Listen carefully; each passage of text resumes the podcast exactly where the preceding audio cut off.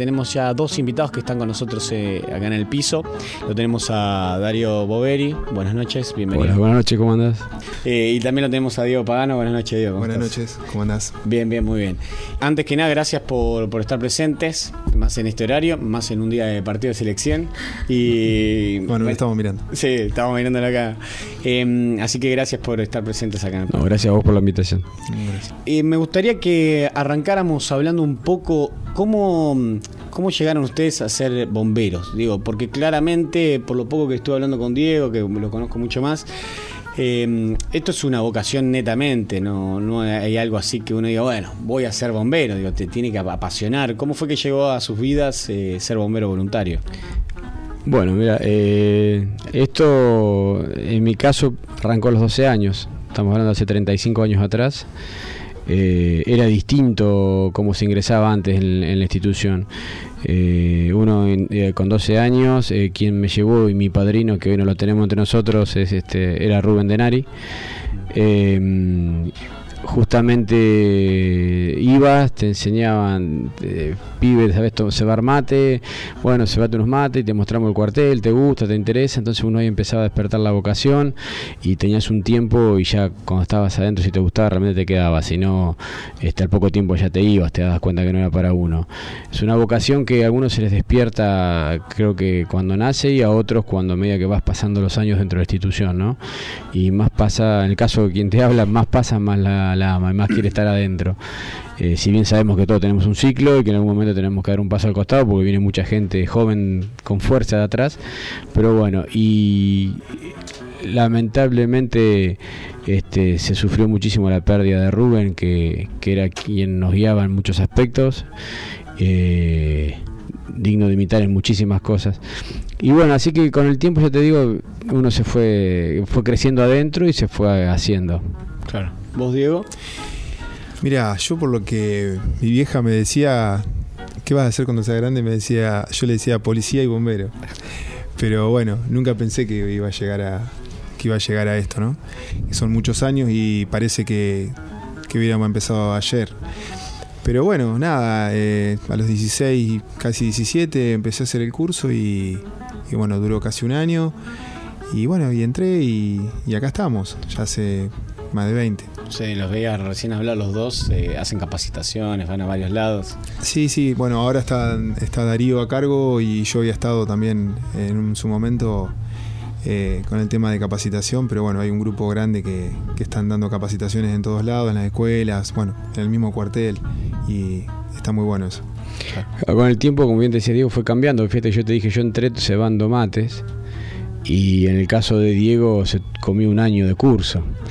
Eh, hoy en día eh, tenemos este, ya la estructura de la escuela de cadetes, que puedes entrar a los 12 años, pero son 6 años que tenés que estar instrucción este, cada 15 días eh, y durante 6 años sin parar.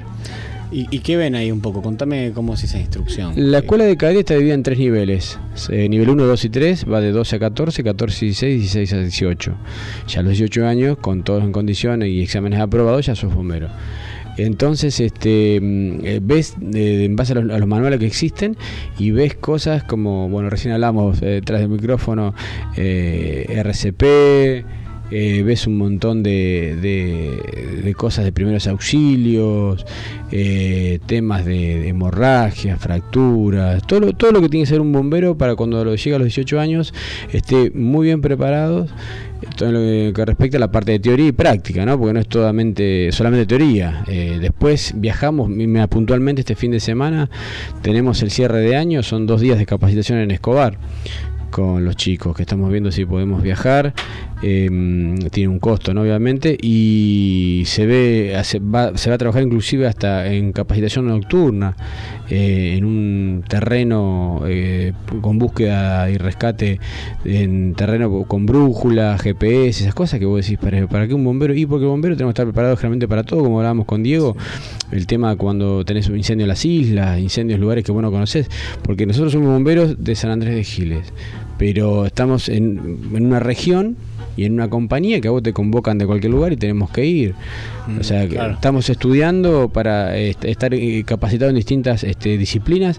Lo que hablábamos recién del tema de estructuras colapsadas, si Dios quiere, yo apuesto a que en un año tengamos una buena brigada a nivel local. Y si pasa algo, un terremoto en San Juan, vos tenés que ir, te van a convocar seguramente, porque estamos muy cerca de la federación nuestra que tiene su, su estructura. Claro, porque esa es, recién hablamos, bueno, hablamos un montón antes de que empezara el programa.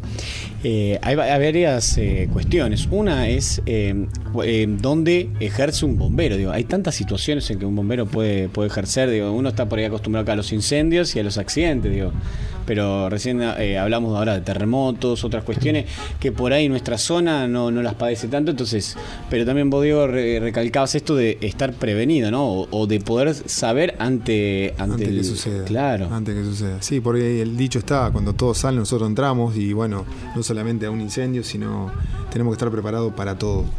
Por eso somos muchos y, y bueno, cada uno por ahí está capacitándose para lo que más le gusta, algunos están más especializados, hay un grupo de altura. Eh, está bueno, en, en cierta forma es, es amplio.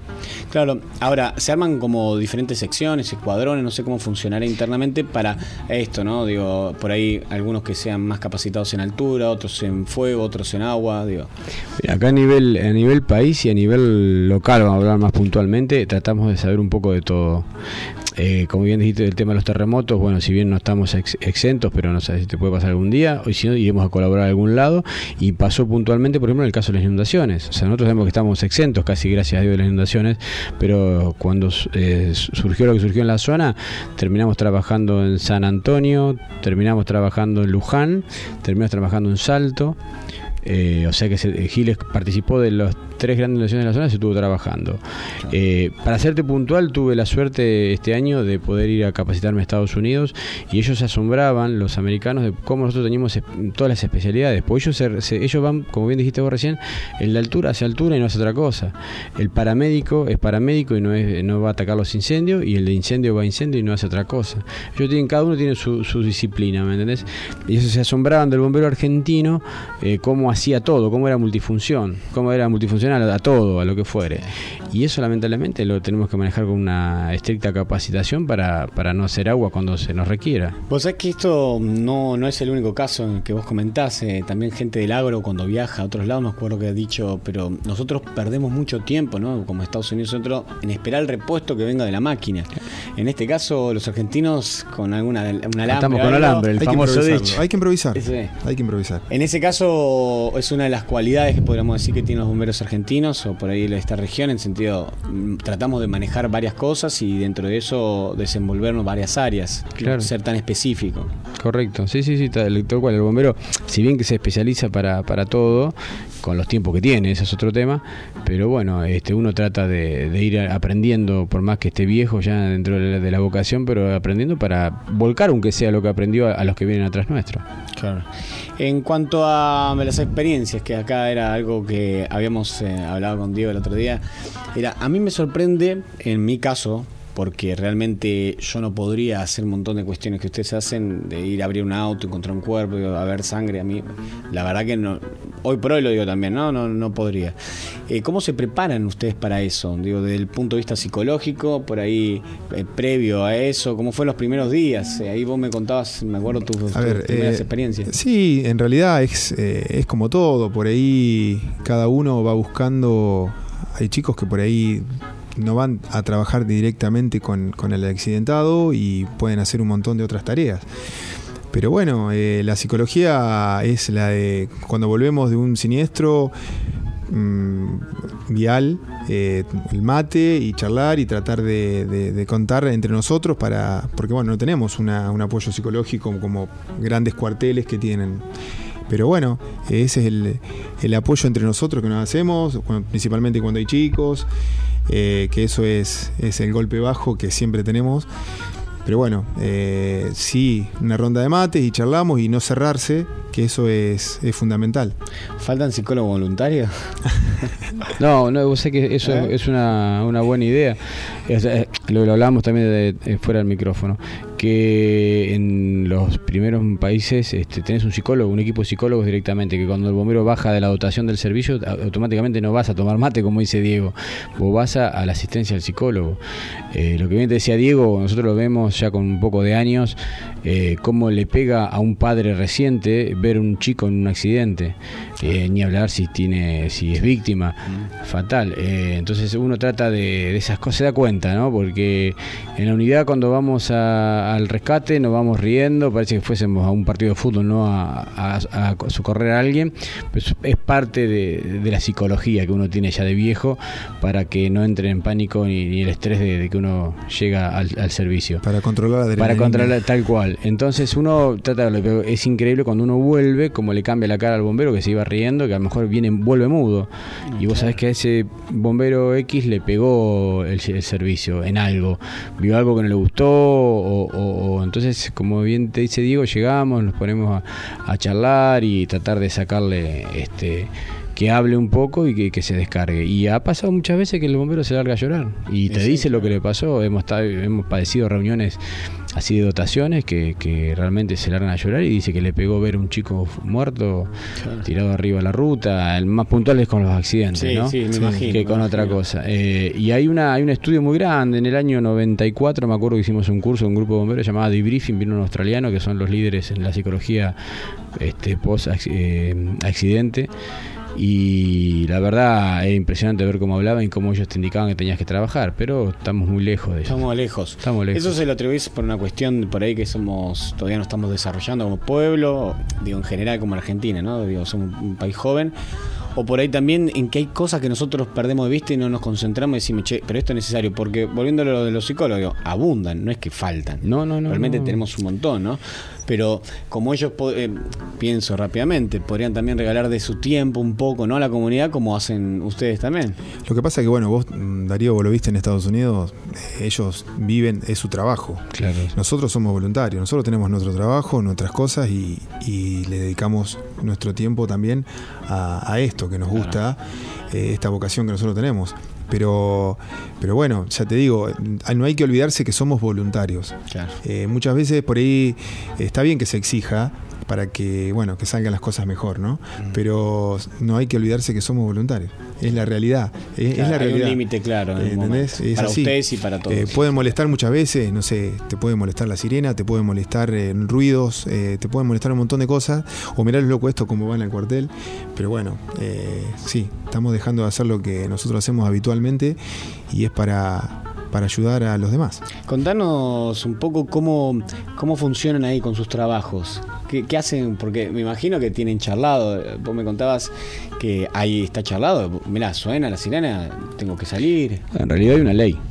Hay una ley que te ampara que lo obliga, es una carga pública al bombero, entonces lo obliga al, al, este, al jefe que tiene que dejar salir.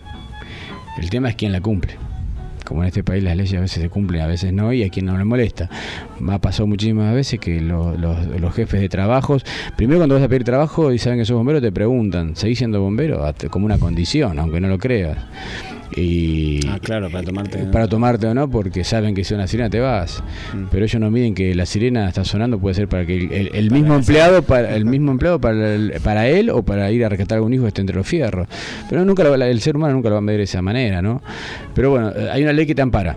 ¿Sí? Entonces, este, obviamente que si vos vas a meterte ya con, con cartas documento por leyes porque te descontaron, qué sé yo, ya sabes que ese trabajo ya a vos se te termina porque te van a perseguir hasta que te vayas. Eh, pero después hay mucha, por suerte muchos chicos que son este, independientes, entonces pueden este, contar y después Lo, vas, manejando. Y después vas manejando. te quedas después de hora para recuperar el tiempo perdido. O bueno, muchas veces te vas sin dormir. ¿Eso les genera a ustedes un conflicto? ¿Es un conflicto para ustedes? Y lo digo en el caso de, bueno, tengo que negociar en mi trabajo, ¿o es algo que de a poco... Yo creo que hoy en día se, se manejó bastante. En su momento fue duro, ¿eh? hubo gente que, me acuerdo bomberos que tenían incendio en, en la casa de enfrente y el empleador no lo dejaba salir. Eh, sin saber si dentro de la casa había gente, ¿no? Y podría haber salido a, rescatar gente. Y eran menos en esa época, digo. Hoy no, no, siempre somos iguales. Bueno, hoy tenemos un cupo de 10 más de, de, aquella época. Pero hoy en día creo que se concientizó mucho, se fue informando. Lo que, hay algo que es cierto. Porque Diego te decía recién, este, somos todos voluntarios, todos tenemos nuestro empleo, tenemos nuestras familias, tenemos que, como un ciudadano común. Porque mucha gente piensa que, que el bombero, que el cuartel bombero es un club, y no es un club. Vos dentro del cuartel tenés que cumplir una carga horaria mensual para poder tener un puntaje que si vos no llegas a fin de mes, en el transcurso de los 365 días quedás afuera. Es como un examen que vas dando diariamente. Vos tenés que sumar puntaje en cuatro ítems distintos, que es el orden interno, asistencia accidental, este, las guardias y las asistencias obligatorias. ¿sí? Cada uno te va sumando un puntaje que vos tenés que llegar un mínimo de 50 puntos por mes un caso puntual. él está trabajando, ponerle en, su trabajo en Telefónica y no está durante mediodía. A mí me pasa lo mismo. Yo estoy casi 10 horas fuera de, mi ciudad. Y si son las emergencias durante la mañana, yo ese puntaje ya lo perdí. Las asistencias accidentales yo ya las estoy perdiendo porque no estoy. Entonces tengo que recuperarlo de otra manera. con otra cosa. Claro, pero tengo que, no tengo que bajarme y hacer mérito para trabajar en los restos este puntaje. Eh, ¿Por qué ser voluntario, eh, digo, más allá de la cuestión económica, pero por qué no se puede generar algo para que también alguna cuadrilla, en especial los permanentes, digo, esto es un tema muy complejo, es algo que directamente no se puede, la fuerza no la acepta el Estado? Como... No, yo hay, lo que pasa es que dentro de todos los cuarteles es por zona, por eso hay que decir la realidad. Eh, si vos te te acercás al, conurbano bonaerense, eh, San Miguel, toda esa zona, ya tienen guardias pagas en algunos casos, ¿sí? tienen, muchas, tienen muchas emergencias. Eh, nosotros, eh, gracias a Dios, no tenemos tantas. Y bueno, pero ahí ellos tienen por ahí 10, 15 servicios en el día o más. Entonces, vos decís, tenés 20 salidas en el día, eh, tenés que tener una cierta cantidad ahí. Y bueno, ellos se manejan de otra manera y tienen guardias pagas. Pero son otros, otras entradas de dineros diferentes a las nuestras, nada que ver. Son cuarteles grandes que tienen mucha más entrada de dinero a lo que tenemos nosotros. Inclusive puede tener servicio de ambulancia, como que algunas cooperativas, el caso Luján o algún lado, eh, creo que Carmen también lo tiene, Carmen Dareco. O sea, se cae alguien en la calle y no sale el hospital, salen los bomberos. Entonces fíjate que eso lo tenemos que con una guardia activa. La guardia activa hay que pagarla, este, se van rotando. Entonces son, son modalidades que se van adecuando al, servicio que vos tengas en tu zona. En cierta forma, entonces es bastante positivo ese voluntario, quiere decir que todavía el servicio no se requiere tanto. hay eh, poca demanda, digo. sí, hay, hay, momentos, hay momentos que hemos salido hasta 7, 8, 10 veces en el día. Y bueno, hay momentos que pasa una semana y gracias a Dios no, pasa, nada. Eso es lo bueno, qué sé yo. Pero bueno, tenemos, tenemos muchas rutas, la ruta 7, la 41, la 8, porque nosotros tenemos hasta Solís. Y bueno, eh, es complicado, es muy complejo y es muy grande el partido. Hay mucho, mucho campo. Ahora viene la época jodida, que es eh, si no llueve, la seca, y bueno, empiezan los incendios de pastizales. Claro, le cubre, eh, más o menos, si me equivoco, 1500 kilómetros de camino rural. Sí, es muy grande. Es muchísimo. Es muy grande. Pero bueno, estamos bien preparados, creo. ¿Cómo trabajan con otras fuerzas? Digo? En el caso llegan a la ruta y un accidente, o van a un incendio, o esto de la ambulancia de un hospital. ¿Cómo, ¿Cómo, trabajan ahí? Eh, ¿Hay alguien que tiene prioridad? ¿Ustedes pueden acceder directamente? ¿Son los primeros en acceder? El, el que tiene el mando total en un accidente es el bombero. El bombero tiene el poder de policía. ¿sí? En ese momento, después el momento del rescate y la extracción de las víctimas, el, el bombero es el que tiene el máximo poder. Eso está establecido por ley. Una vez que vos terminaste con tu tarea, ya después sí, obviamente, sigue la policía con su tarea y peritajes eh, y se trabaja en conjunto con, depende la ruta, bueno, están concesionadas algunas con, convenio con una empresa de ambulancia y si no, con el hospital. Eh, la idea es siempre ir ajustando, siempre tener despasajes en los accidentes, sobre todo con, con cositas que hay que ir ajustando. Eh, porque uno siempre quisiera llegar al lugar, extraer la víctima, que sabes que cuánto hace que está apretada, y vos tenés que tener a tu disposición ya una ambulancia, con un médico, un enfermero, por si hay que poner una vía o lo que fuere. Entonces esas cosas que todavía te sigue ajustándola, no, no, hay un, tiempo para esperar, ya, ya lo esperó el, accidentado. Desde que te llamaron, que llegaron los bomberos y te están rescatando, ya ese tiempo pasó. Entonces, hay un accidente, una denuncia de un accidente que puede venir de cualquier fuente, salen ustedes y también ahí se notifica a la ambulancia también para que salgan todos, vayan, lleguen lo más próximo juntos. Sí. Correcto. Sí, sí, exactamente. Y después la policía. Sería Policía es la primera que se entera. Generalmente cuando la llamada entra por 911, Ah, eh, les entra a ellos y hay un desfasaje de tiempo inmenso a mi forma de ver las cosas, porque la policía va, constata y recién llama a bomberos. Si tenés un accidente del kilómetro 120, ya tenés 20 minutos, te comiste 20 minutos, de la persona está necesitando la asistencia y todavía el bombero no está enterado. Por eso siempre nosotros damos el hincapié que cuando algún convecino tenga un problema, llame directamente al cuartel, que es el 44-2020. Ese es el directo de la guardia, que está el cuartelero a las 24 horas, y ahí te va a atender seguramente. eh, 44 44-2020. 2020. Pues después depende la, la empresa de celulares, si vos marcás 100, que el, el 100 es el, el- el número nacional para todos los bomberos del país. ¿Qué pasa? Si vos te vas acá 6 kilómetros y depende de la empresa, te va a atender cualquier otro cuerpo de bombero menos lo de Giles. No me preguntes por qué, pero es un problema de antena, de señal. Qué, buena, qué buena información. Claro, entonces vos decís, venga, estoy en tal kilómetro y a lo mejor te va a decir, sí, pero no me corresponde a mí, yo te estoy llamando de, de Parada Robles, que es uno de los lugares que siempre te atiende cuando yo he llamado de la ruta. Entonces lo que hay que tener el recaudo es de si llamás, bomberos, te van a decir que sí, ¿de dónde? Bomberos de Parada Robles, vamos al ejemplo. Bueno, mira, yo estoy en la ruta 7, partido San Andrés Giles, por favor avisar a tus colegas que hay un accidente. Porque muchas veces se confían que llamaron el accidente kilómetro ciento tanto de la ruta y Parada Robles pueden entender que es el kilómetro de la ruta 8 y ellos van a salir a buscar el accidente y no lo van a encontrar Bueno, nunca. Nos pasó muchos casos Claro. que salimos al accidente de ruta 7, kilómetro 120, e íbamos, y era kilómetro 120 de otra ruta. Claro. Y no encontrábamos nada. Por ahí muchas veces se, se malinterpreta Ahí- o se pasa mala estaría- información. Ahí estaría faltando ajustar esto. El 911, Claro. lo- El 911 por una cuestión de protocolo tarda muchísimo. Claro, Sí. pero tiene que ir hasta ahí, constatar Correcto. que realmente es un accidente. Tarda muchísimo. Entonces, este, a mi forma, porque existe la, la, la- la hora dorada que llamamos nosotros para la víctima, que la hora dorada son 5 minutos. Entonces, vos imagínate que de que se accidentó una persona, depende de la altura del kilómetro de la ruta, ya esos 5 kilómetros ya los perdió.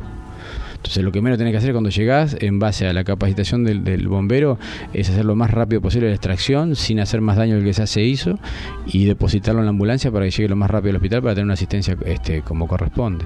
Claro, la tecnología en este caso está jugando a favor, porque hay muchas herramientas, tanto digo, hablando de WhatsApp y demás herramientas, Claro. para ent- entre Sí. ustedes o entre otros compañeros, o triangulando con otras fuerzas, che, mira, acaban de llamar, vayan ustedes. Sí, sí, sí. Digo, pero también es en las ambulancias y en sus Hay cada vez herramientas más pequeñas que pueden. Yo me acuerdo una vez vi una extracción con una herramienta mecánica que parte las chapas. Sí, son las, herramientas hidráulicas vienen cada vez eh, mejores y bueno, son livianas. Bueno, nosotros tenemos, gracias a Dios, tenemos dos juegos de, para cortar, eh, para lo que es accidentes y bueno, está bueno no depender de uno solo por las dudas, pero bueno, son, son muy costosas, son muy caras. Y bueno, gracias a Dios Giles tiene, puede contar con, con dos juegos de, de- de expansoras y cuchillas como para, para cortar y sacar a una persona. Claro, expansora sería. Son herramientas hidráulicas. Claro. Eh, cortan y expanden, como te explicó Diego, y en una época no teníamos eso, era como un gato, eh, una expansora manual. Y barreta. y- o barretas. En, una época- en mi época era eso, gracias a Dios se fue, como sigo progresando. Mira, siempre nosotros cuando, tanto como digo, estuve en capacitación cuando me tocó a mí, eh, porque uno se cree que está bien equipado y siempre vos vas a mirás a, a otro lado y te das cuenta que nos falta muchísimo. Pero yo siempre le decía a los chicos, a mis compañeros, que una forma de equiparar el desfasaje que tenemos en el equipamiento, pero por el costo, eh, no porque otra cosa, eh, es la capacitación. Entonces tenemos que equilibrar ese desfasaje con la capacitación. Entonces el margen de error que vamos a tener es mínimo. Eh, ¿Por qué? Porque lo que tenés, con lo que tenés, como hablamos al principio de la charla, vos lo improvisás y lo vas a sacar pero ah, como corresponde lo vas a sacar, como, con, con los protocolos que corresponde. Pero el tema es que la capacitación es básica.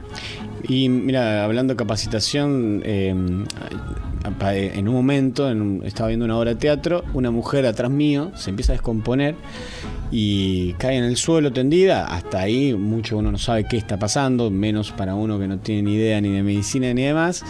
Y la hija empezaba a llorar desconsolada, le gritaba mamá, mamá, mamá y no reaccionaba. Y viene una mujer, le pide a todo que se corra, le hace re- reanimación y la mujer de vuelta en pie. Ahí, pero encima estaba, la levantaron y te diría que los 10 minutos estaba lo más de bien. Em, esto se llama RCP. RCP. RCP. Em, siguen dando estos cursos, los imparten. Me contabas recién de que hay una ley, que esto tendría que también darse en los colegios, por, por esta ley mismo.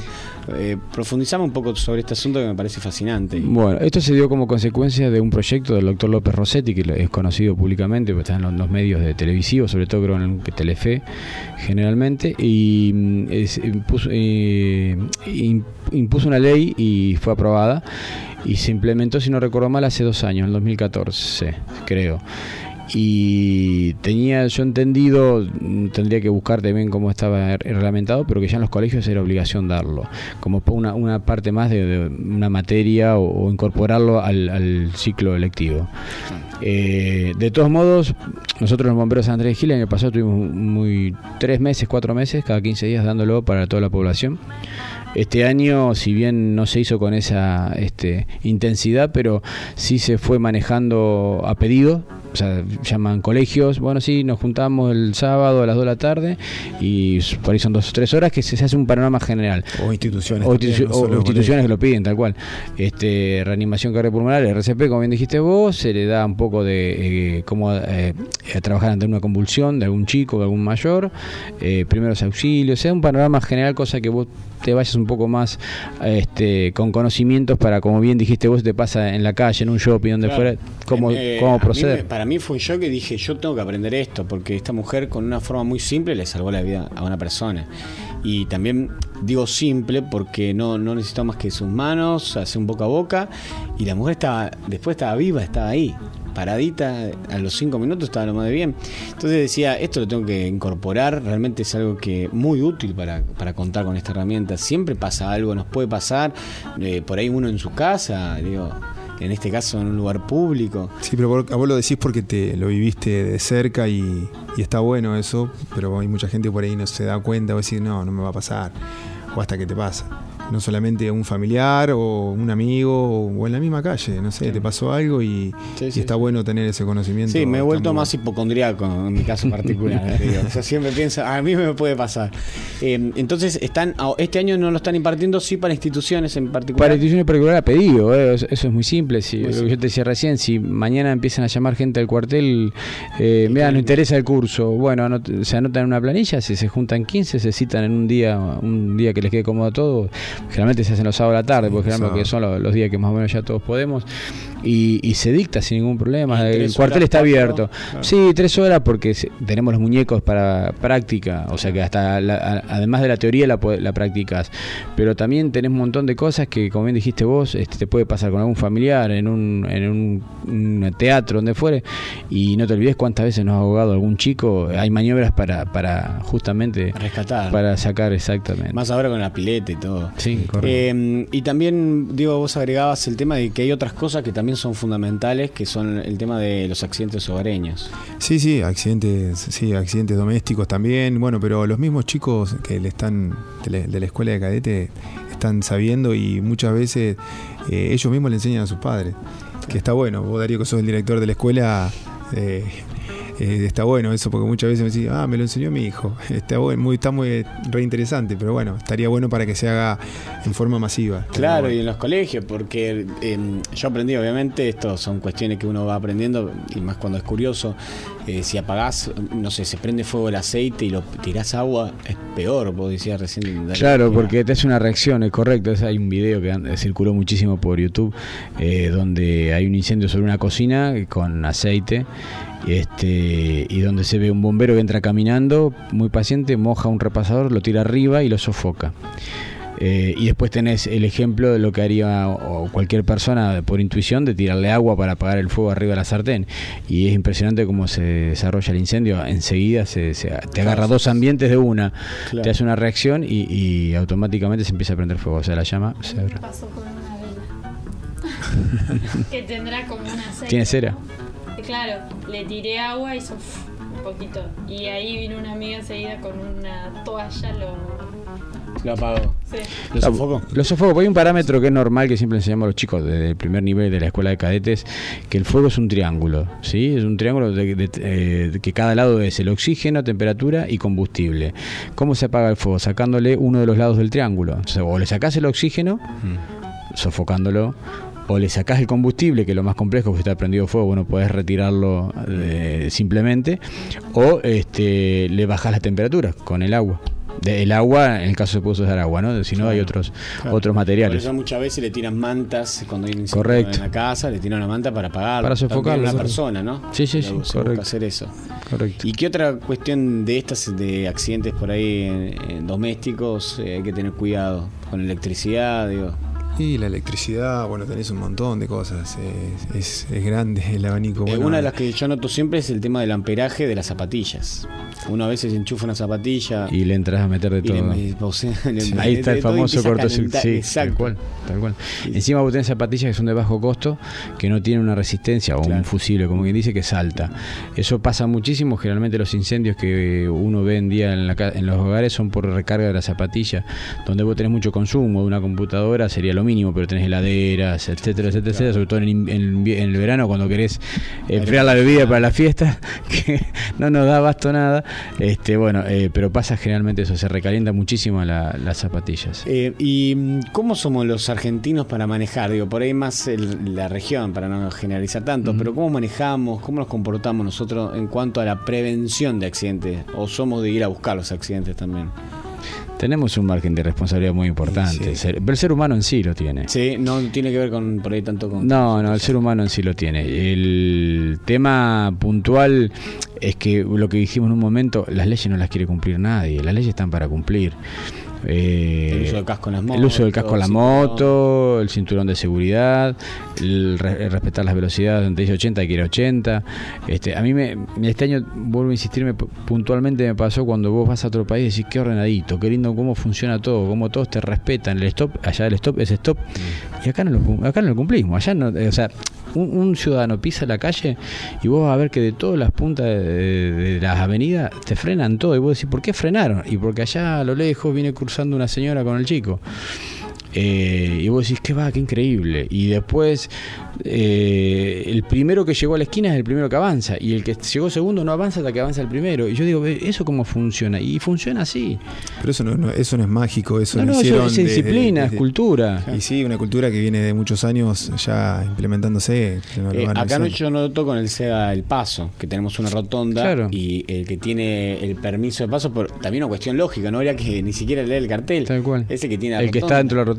Y vos ves por ahí camiones de Chile o de otros Sí. países Sí, que sí. lo respetan. Que lo respetan, porque claro, manejan como dicen las normas de tránsito. Tienen otro, otro criterio. Pero lo que pasa es que después nos quejamos cuando tenemos multa de 5 mil pesos y mira, ah, me están recaudando. No, no están recaudando, están cobrándote el error que vos tuviste con, con- por no respetar la- las leyes. Y entonces en este caso los que nos queda es así, multa. Es que somos hijos del rigor. Somos hijos del Cuando nos sí. toca el bolsillo no lo, no lo hacemos Sí, más, sí, cumplimos. la. Una vez que vos te hacen una multa por semáforo en rojo y te cobran 5 mil pesos, vos nunca más pasás un semáforo en rojo, queda tranquilo. Sí, sí. Bueno, hay otro debate que se abrió también, es que hay normas que están por ahí para romperlas. En el caso del semáforo rojo, en una esquina muy peligrosa, que tendría que estar amarillo intermitente. Eso también da para un debate, pero en, en principio hay que respetar, eh, digo, si llegás a una boca calle tenés que frenar, esperar, el peatón tiene permiso, la bicicleta también hay que ¿Dónde cruzamos los peatones? Bueno, también. Los Sí, peatones los cruzamos por cualquier lado, cuando vos tenés la senda peatonal, como bien dijiste recién. Después hay un caso por ahí, por ahí más grave, y esto lo, lo digo para que lo charlemos un poco, el caso de- del transporte público en San Andrés Giles que no hay y que mucha gente anda de a tres o cuatro. Sí, en la moto. Eso Sí. es un tema muy complejo, Sí, porque por un lado, ¿cómo lo, cómo lo puedes resolver? Esa persona tiene que llevar a los hijos al colegio, por más que le ponga cuatro cascos a los chicos. Sí, sí, lo usan de, lo usan de colectivo, un mini Claro, colectivo. es un La colectivo. moto es un mini colectivo. Y, y vas a ver que vienen, digo, sin luces, sin casco, Mm. eh, las velocidades. Sí, sí, uno, uno esas cosas las mira continuamente. Eh, y uno, no, a lo mejor es porque está muy enfocado en lo suyo, ¿no? en, la- en esta vocación, y siempre vive, vive mirando cosas de qué hacemos para prevenir, cómo podemos prevenir esto, y a veces uno lo, lo, lo crispa esas cosas, decir, bueno, no puede ser que anden tan rápido con tres chicos, uno adelante que te, lo usan de airbag, el del medio no sabe de qué lo van a usar, y el de atrás si va a salir fuerte se cae, entonces sí, bueno. Pero es Es- complejo, eso es un tema complejo. Es que está prohibido, es la- volvemos a lo mismo, está prohibido. Yo no creo que haya una ley que te habilita a andar con cuatro personas en una moto. Cuando la persona es para un, la moto es para uno y como mucho para dos. Claro. Eh, ¿Los corsos no? ¿Nunca más o sí? No. Nunca más. La cena anual nada más. La cena anual. La cena anual, La los anual corsos. Y bueno, no sé, hubo un par de pizza, vin, pizza y Sí, algo dos más. pizzas y algo más. Y bueno, pero estábamos enfocados. Este año, este año fue muy también. atípico, este año fue muy atípico por la pérdida de Rubén. Claro. Pero bueno, no se ve, el año que viene se verá a ver qué. Qué Nos han pedido igual, ¿eh? muchas veces que volvamos con los corsos, gente que ha estado en los medios y que supo el, el esfuerzo que hacíamos, lo han pedido, pero es un trabajo muy muy arduo y la verdad que este, a veces uno se lo replantea si realmente vale la pena la inversión. Claro, claro, exactamente. Sí. Lo que te devuelve a veces es muchos problemas o, o- o hacerse cargo demasiado. Y está bien la recompensa económica, pero a veces tampoco. Claro, vos- vos imagínate que después, de posterior a bomberos, los que hicieron los corsos, eh, creo que fueron con entrada libre. Nosotros cobrábamos entrada. Sí, nosotros era lo único que nos quedaba libre, lo demás era todo gasto casi. O sea, era muy. O sea, la entrada nuestra, que pequeña que podías tener, era un margen en las cantinas y un margen en la- el margen de la entrada, que era lo único que era limpio que entraba. Así todo, no te voy a decir que no fue buena plata. En el año 2000 se compró un camión, el primer corso. Después hubo tres corsos más para poder carrozarlo, para tener una idea de lo que sale en la- todo lo que es bombero, ¿no? Eh, eh, o sea, que eran los tres corsos más eran tres camiones más en ese momento más o menos.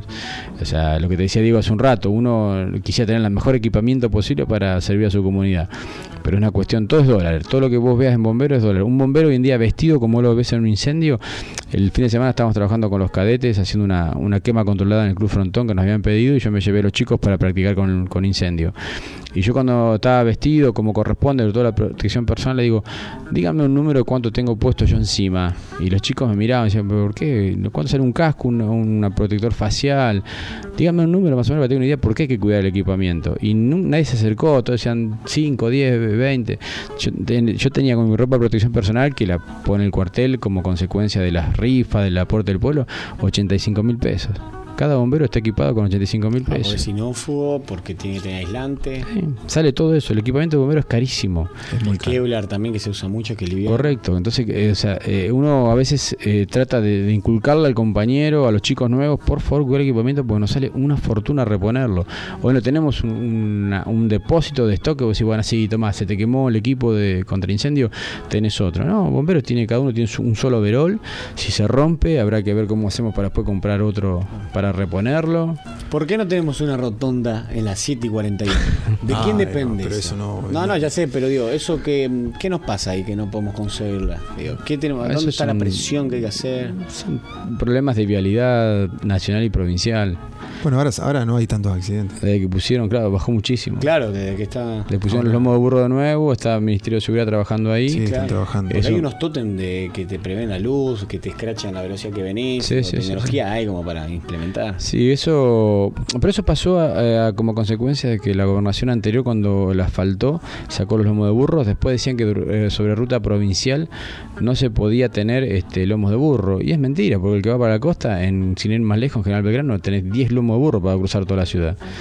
Entonces no sé por qué era negativa de ponerlos, hasta que se insistió, bueno, creo que fue en enero de este año, pues yo no Sí, estaba. Creo que sí. hubo movilización de la Sí, sí. local, este, bueno, y se movió muchísimo el intendente que estuvo en su momento interino y logró este, poner el Ministerio de Seguridad como prevención. Asimismo hubo accidentes. Sabemos que los meses más complicados eh, que tenemos en eh, Y ahora viene la acá, claro, es desde fines de diciembre hasta hasta marzo, que es cuando todo el mundo usa la, la ruta para ir a la costa. Claro, porque de última, bueno, no se puede poner una rotonda, pero iluminarla, ponerle a cinta esa que es refractaria.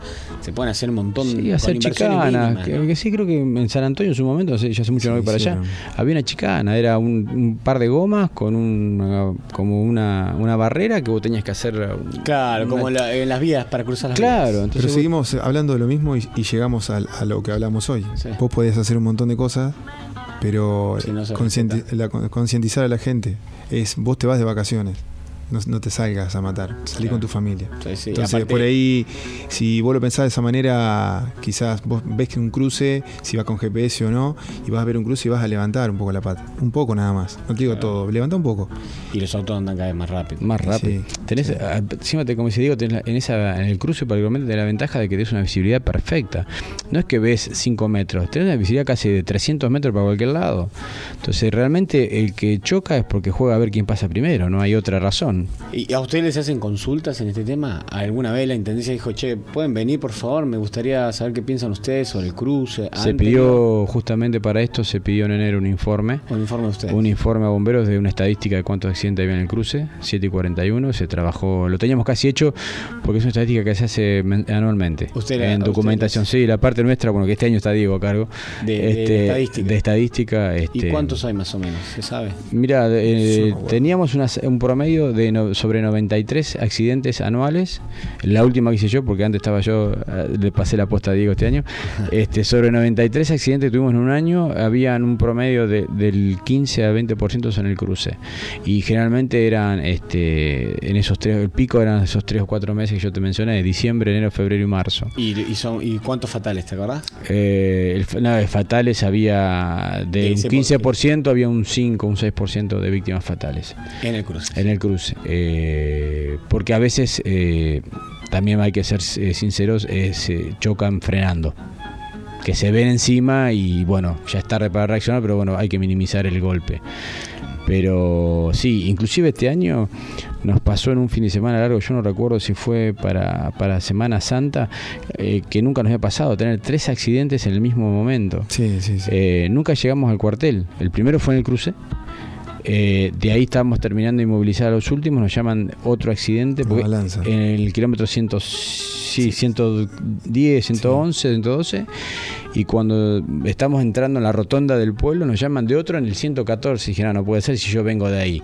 No, no, el 114, pero hay gente apretada. No puede ser, le digo, yo vengo de ahí. No, no, y dicho y hecho. Había dos kilómetros más adelante, otro accidente más. Eso fue algo que nunca nos pasó. Tres en un día. Tres en el mismo momento, así en transcurso el de... mismo servicio que Claro, nunca llegaron los camiones al cuartel, nunca llegaron a volver al cuartel, no nos dejaban volver. Hay una curva que es bastante peligrosa, ¿no? Que siguiendo la 7, que en su momento hubo un accidente grande, que siete, mm, creo siete personas que eh, bolivianos o algo así se habían accidentado en esa curva, pasando el cruce, que es como que tú, sí, en una combi. ¿Puede ser? Esa curva. El- debe ser la curva allá del Que, hay como- 106. que no se ve justo porque el reflejo en un momento del día eh, no te deja ver. Sí, puede ser el 106 que es la curva de la Sí, bajada. puede de- ser. Sí, sí, puede ser. Porque hay varios lugares como 105. bastante proclives al accidente. Al accidente, sí, sí, correcto. Ese- esa curva es muy... este tiene un cierto cierre de, ángulo y sí, si venís muy fuerte, más probable que el auto tienda a irse a la mano contraria, que no. Pero eso se solucionó muchísimo eh, desde Giles para el lado de, de Carmen con la con la media Sí, banquina la- asfaltada, la banquina asfaltada. solucionó muchísimo. Claro, Eso- porque en varios países lo que hacen, noto que cuando hay curva co- que es complicado o peligrosa, generan uno más, entonces son tres carriles. Correcto. Digo, uno solo para venir, dos para ir en lugares más complicados. Claro, eso eh, a nosotros nos ayuda, al menos nosotros en emergencia nos ayudó muchísimo, eh, porque hay una cosa que se ven, se notó muchísimo desde la doble mano que se hizo hacia Luján. Creo que desde que se hizo no tuvimos ningún- nunca más un accidente por ahora y toco madera, espero que no Sí. pase nada. Sí, sí. Claro, pero ¿cómo solucionamos? Claro, y vos ves para el lado de Carmen de Areco, cuando tenés que ir para aquel lado, que es una fila india de, de- de camiones y colectivos. Y, pr- y autos BM. Claro, sé, entonces Lo que van a- pasa es que bajan la autopista acá y te metes en un embudo. Hay un embudo, claro. Entonces, bueno, es, es complejo para aquel lado. Bueno, pero por lo menos se hicieron la, la banquina asfaltada y, y eso redujo bastante los accidentes. Sí, ayuda muchísimo. Es una vía de escape. Eh, ¿Mujeres bomberas? Mira, no- por ahora. eh, no, no hubo. sí. No, es que No. no, pero eh, está la escuela de cadetes y ya tenemos el cupo Claro, el cubierto, cupo entonces cubierto. van saliendo los chicos y, y van entrando. No es que no. No, no, sí, sí, pero digo, ¿hay interés? ¿Han tenido propuestas? Mira, Ah, yo ¿se me acuerdo hace años, gente? hubo en un momento, hubo había una o dos chicas interesadas, pero te, te hablo de años, eh, no menos de 10, 15 años, eh, que eso era una cuestión de infraestructura, porque lo que yo te decía recién, eh, el cuerpo femenino necesita su, Sus- su estructura, su- claro, a- eh, sus trajes, después su estructura independiente, no puede tener mismo vestuario. Eh, y con el tiempo eso se fue dando. Bueno, ahora ya se abrió la escuela de cadetes. La forma de ingresar es el cupo de la escuela de cadetes. Eh, pero no, inclusive en la zona, bueno, creo que Carmen tiene mujeres, pero después otros cuarteles, hasta el Gran Buenos Aires, no, no hay muchos cuarteles que tengan mujeres. Sí. Así que nos faltarían psicólogas por ahí. que, que puedan trabajar Es con- que eh, sí, voluntarias también. voluntario, no, sería barro, eso yo siempre, todo lo que sea bienvenido pa- para, Jorge mejorar. Funes le mandó, llamó para dejarles un saludo a ambos. Jorgito, el cuartelero y bombero de años también. Está escuchándolo. Y la última que también es bastante controversial, que vos siempre lo, va, recién lo nombraste, sobre la sirena, que algunos opinan de que por qué suena, por qué sí suena. ¿Qué nos pueden decir de la sirena? A esta altura, digo, con el WhatsApp y tantas herramientas, ¿no? Y la sirena, en cierta forma, es, bueno, más allá para alertar a la población de que, que está pasando algo y que nosotros, como civiles, estamos acá y hay una alerta, toca la sirena y bueno, salimos. Y vos venís en la calle y vos decís, ¿quién es este loco? Eh, no, este loco bombero. ¿Escuchaste la sirena? ¿Entendés? Entonces, eso es para alertar a la población y para llamarnos a nosotros. Más allá que tengamos, muchos tengamos radio, que nos llaman primero previamente una alerta por radio. Pero bueno, eh, en cierta forma es esa, Darío. No, no sé si. Hubo intentos de, de querer que cambiáramos el sistema de alerta, como bien te explicó Diego recién. Eso, para que lo compares, es como la famosa alerta en las guerras, cuando te dicen que hay que te meter dentro de las casas porque iban a bombardear. Esto es similar, tiene el mismo efecto y hay una ley que lo ampara. Hay una ley que dice que desde que se arra- arranca la sirena, ahí empieza a correr el seguro del bombero voluntario. Entonces eh, ar- arranca la sirena, el seguro está protegido desde que se des- desplaza de donde esté hasta el cuartel para acu- acudir a la emergencia. Entonces, este, pero es una ley. Claro, si la sirena habilita justamente esto. A eso, esta- a- claro. seguro. Hay servicios que se hacen. eh, Sí, hay un montón de veces sin que no se sirena. toca la sirena y los servicios están eh, Exactamente. Claro, son servicios menores que por ahí vos decís, uy, hay una unidad de bomberos con sirena, pero no escuché la sirena grande, claro, porque eso se convocó a la guardia. Sí, pasa eso. Ejemplo. Se fue a bajar el gatito de la planta. ¿Qué pasa? Pasa sí, sí, sí, pasa. No es solamente una historia. ¿eh? y bueno, no se toca sirena para eso. No, incendio de una planta en, en donde no hay riesgo. Entonces, ¿qué haces? Bueno, no, convocabas a la guardia, que bajen tres personas lo, lo antes posible y salen en un camión. Obviamente, en alguna esquina tocan sirena para abrirse camino porque van a apagar una planta. Y lo de la, la bomba de estruendo también sigue, sigue funcionando. Yo no lo escuché más. No sé. No, Ay. no, no, la bomba no. Él casualmente que mandó saludos, él siempre quiere tirar. Él quiere tirar bomba. la Está el mortero con las bombas, pero no, no, se implementó más. Están guardadas hace años ahí, pero no, no es para un caso corte de luz. Que no haya, se pueda tocar la sirena, vas a escuchar Ah. que se tiren un par de bombas y quizás la sirena de alguno de los camiones que suena más fuerte para que el que esté en la zona se dé cuenta que hay una alerta. O sea, la- las bombas han quedado, antes era un código, una, Claro, dos bombas, claro. un incendio, tres bombas, un accidente, más la sirena, ¿no? Mm. Eh, hoy en día se dejó de usar hace años por un tema de costo, pero están ahí para el caso de suplirla Claro, en caso de que se corte la luz. Porque tiene un costo, claramente. Sí, sí, sí. claro. Sí, Son sí, bombas de claro. estruendo que hoy en día las escuchás en todos lados. Antes éramos nosotros los únicos locos, pero bueno, ahora la escuchás en las canchas, Sí, sí, en de los hecho festejos. eh, querían tirarlo en la plaza para eh, espantar a los pájaros. que- Correcto. Los tordos, raros. sí. que- pero Pero bueno. quedaron ahí guardadas este, Por para cualquier cosa. caso de corte de luz. Porque si hay que improvisar. Sí, tal cual. ¿Y cómo les fue con la fiesta? La, la última cena que hicieron. Y fue un éxito, fue un éxito, la verdad que sí, fue muy, muy lindo, salió todo perfecto. Eh, sí, sí, creo que fue una de las mejores. Siempre nos vamos tratando de ir mejorándonos. Y sí, eh, nos pasaron las mil personas, no me acuerdo bien. la cantidad. 1170 creo que entraron, fue un récord para nosotros eh, de cantidad de comida que se hizo, cantidad de asistentes. Teníamos muchas dudas, pues justamente lo comentamos al principio, la falta de Rubén Denari, que era el que andaba durante tres meses en todos los detalles. Entonces sabíamos que se nos iban a pasar detalles, pero seguramente, y se nos, seguramente se nos han pasado. Pero bueno, como bien te dijo Diego, este, la verdad que estamos muy contentos, estamos esperando los números finales para ver Sí. cómo nos fue pero estamos muy contentos porque fue un éxito porque creo que salió bastante redondito y creo que hubo una ayuda de arriba seguro. Qué, qué lindo, mm, eh, también lo digo como integrante de una agrupación que nos movemos nosotros para poder gestionar y conseguir. Qué bueno poder también no llevar estas cosas adelante para poder gestionar, conseguir el dinero. También la gente se entera un poco más qué, qué es lo que están haciendo. Digo, son lindos mecanismos para poder conseguir y salir adelante con la actividad. Sí, ni hablar. Lo que pasa es que tenés en cuenta que lo que se recaudó este año, que ya te dije todavía no tenemos números finales, pero a lo mejor uno dice el número frío, uh, se recaudó X cantidad de plata, che, qué buena plata. Sí, sí, esa plata te sirve para pasar tres meses de vida del cuartel. El cuartel tiene un, un gasto. En, ¿Pagan impuestos o están exentos de impuestos? algunos se pagan, otros estamos exentos. Claro. Algunos sí. Pero bomberos es, eh, paga lo, que- lo que tiene que pagar gastos mensuales y aportes. Correcto, pero tenés- estamos hablando de no menos de 85 mil pesos mensuales. Entonces, este, la cena, cuando da el resultado de la decís, bueno, eh, Claro. cuatro meses los cubrimos. Respiramos un poquito. Cuatro meses. Después tenés que tirar, eh, ¿cómo hacemos ocho meses más? ¿Y es eh, generosa la sociedad en cuanto a los empresarios y eso de por ahí se acercan y dicen, mira, quisiera donar algo y eso? ¿O, o por ahí faltaría un poquito más? que Tenés de todo. tenés de Pero todo. en cuanto a empresa, digo yo, las empresas eh, Empresas son pocas, son pocas las que participan. las que las que hay en, en industrias más que nada son pocas. Eh, cuesta hacerles entender cómo es el, el sistema porque en realidad ellos no tienen en, la primera hoja de la cartilla de emergencia. Porque no tienen un protocolo ellos, o sea, ten- podrás tener una brigada interna, pero saben que pasa algo y ya tenés que acudir a los bomberos. Eh, algunos son muy duros, pero no cada uno sabe lo que hace, nosotros no, no, no nos vamos a ofender y si nos llaman vamos a ir automáticamente, Sí, claro. eso quédate tranquilo. Pero uno ve a veces los colegas cómo se manejan, sin ir más lejos, en el parque industrial de Pilar eh, o un parque industrial de la zona que tiene un aporte mensual porque la industria sabe que necesita a los bomberos cuando pasa algo.